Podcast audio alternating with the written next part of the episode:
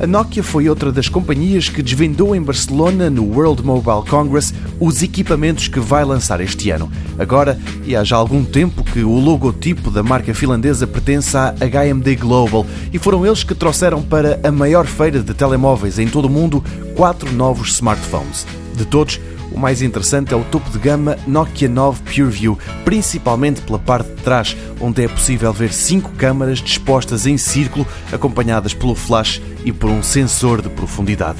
A Nokia diz que se todas funcionarem em conjunto, as lentes Zeiss conseguem captar até 10 vezes mais luz do que um único sensor. Para a concepção deste telefone, a Nokia trabalhou com a Light, uma empresa que está muito à frente no campo da imagem. Tem mesmo uma câmara com o formato de um smartphone que tem 16 lentes incluídas. Quanto ao Nokia 9 PureView, ele promete tanto ao nível da fotografia que todas as imagens que obtém são HDR e, tal como nas máquinas de fotografar profissionais, o utilizador pode optar por guardar as fotos em formato RAW, não adulterado.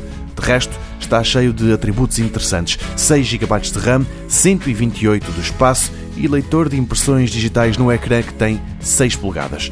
Vai ser posto à venda no próximo mês. Nos Estados Unidos, deverá custar o equivalente a 615 euros.